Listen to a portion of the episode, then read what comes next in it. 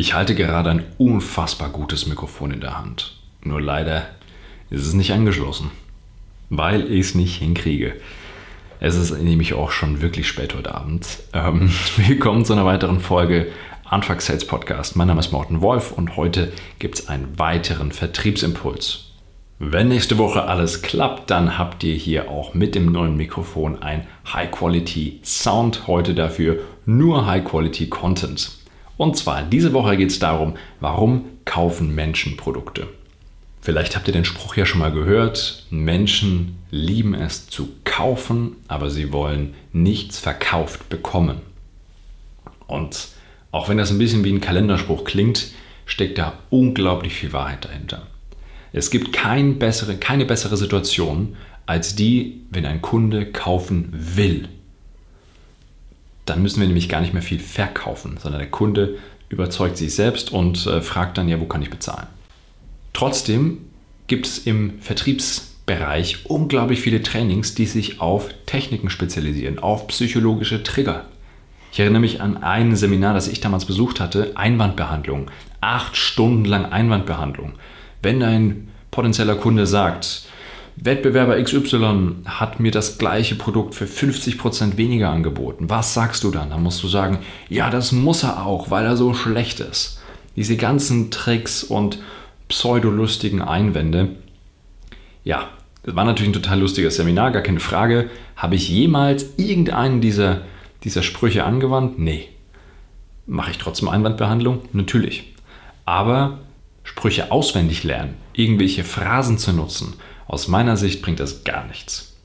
Oder die Fragetechniken, offene Fragen, geschlossene Fragen, Suggestionsfragen. Es gibt weit über 25 verschiedene Fragetechniken.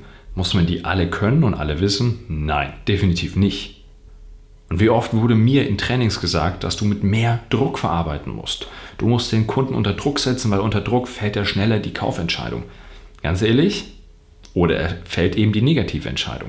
Insofern ja, ein gewisser Druck im Verkaufsprozess ist richtig, aber einfach nur den Druck aufzudrehen, da hat auch keiner Spaß dran. Also mir persönlich macht das überhaupt keinen Spaß, so zu verkaufen. Die schönsten Situationen sind doch die, wo wir als Verkäuferinnen und Verkäufer auf dem Markt unterwegs sind, potenzielle Kunden ansprechen und die Kunden froh sind, uns zu sehen, weil wir ein Problem lösen. Weil sie das Bedürfnis haben, ein Produkt zu kaufen, ein Angebot in Anspruch zu nehmen, das ihnen das Leben vereinfacht, Probleme löst oder Gewinne verspricht. Das setzt allerdings voraus, dass wir ganz genau wissen, warum unsere Kunden kaufen wollen. Und das Wissen, warum sie kaufen, ist viel relevanter als jede Verkaufstechnik, die ihr euch in irgendeinem Seminar aneignen könnt. Das ist der Kern von Vertriebsarbeit, zu wissen, warum eure Kunden kaufen wollen. Und einen Teil der Arbeit macht ihr in der Bedürfnisanalyse. So, manchmal wissen die Kunden gar nicht genau, warum sie das kaufen, aber es gibt Möglichkeiten, das herauszubekommen. Erinnert euch, es gab mal eine Podcast-Folge, ich glaube im November, Dezember war das, da hatten wir darüber gesprochen, wie Menschen Entscheidungen treffen, also auch Kaufentscheidungen. Und wir wissen heutzutage, dass Menschen Kaufentscheidungen emotional treffen und dann rational begründen.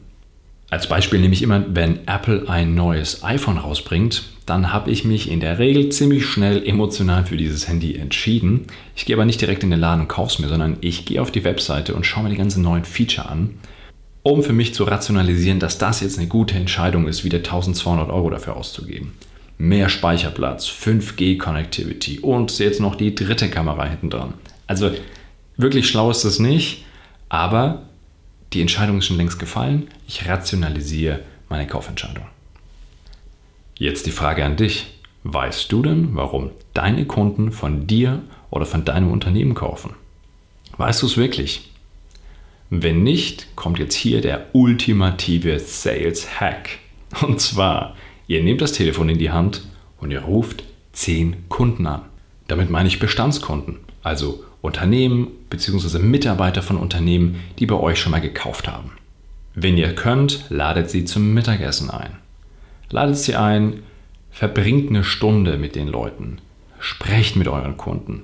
Natürlich über alle möglichen Dinge, aber seid auch sehr, sehr konkret und sagt, darf ich dir eine Frage stellen? Warum hast du damals gekauft? Was sind die Gründe gewesen, warum ihr euch für uns entschieden habt und nicht für jemand anderen?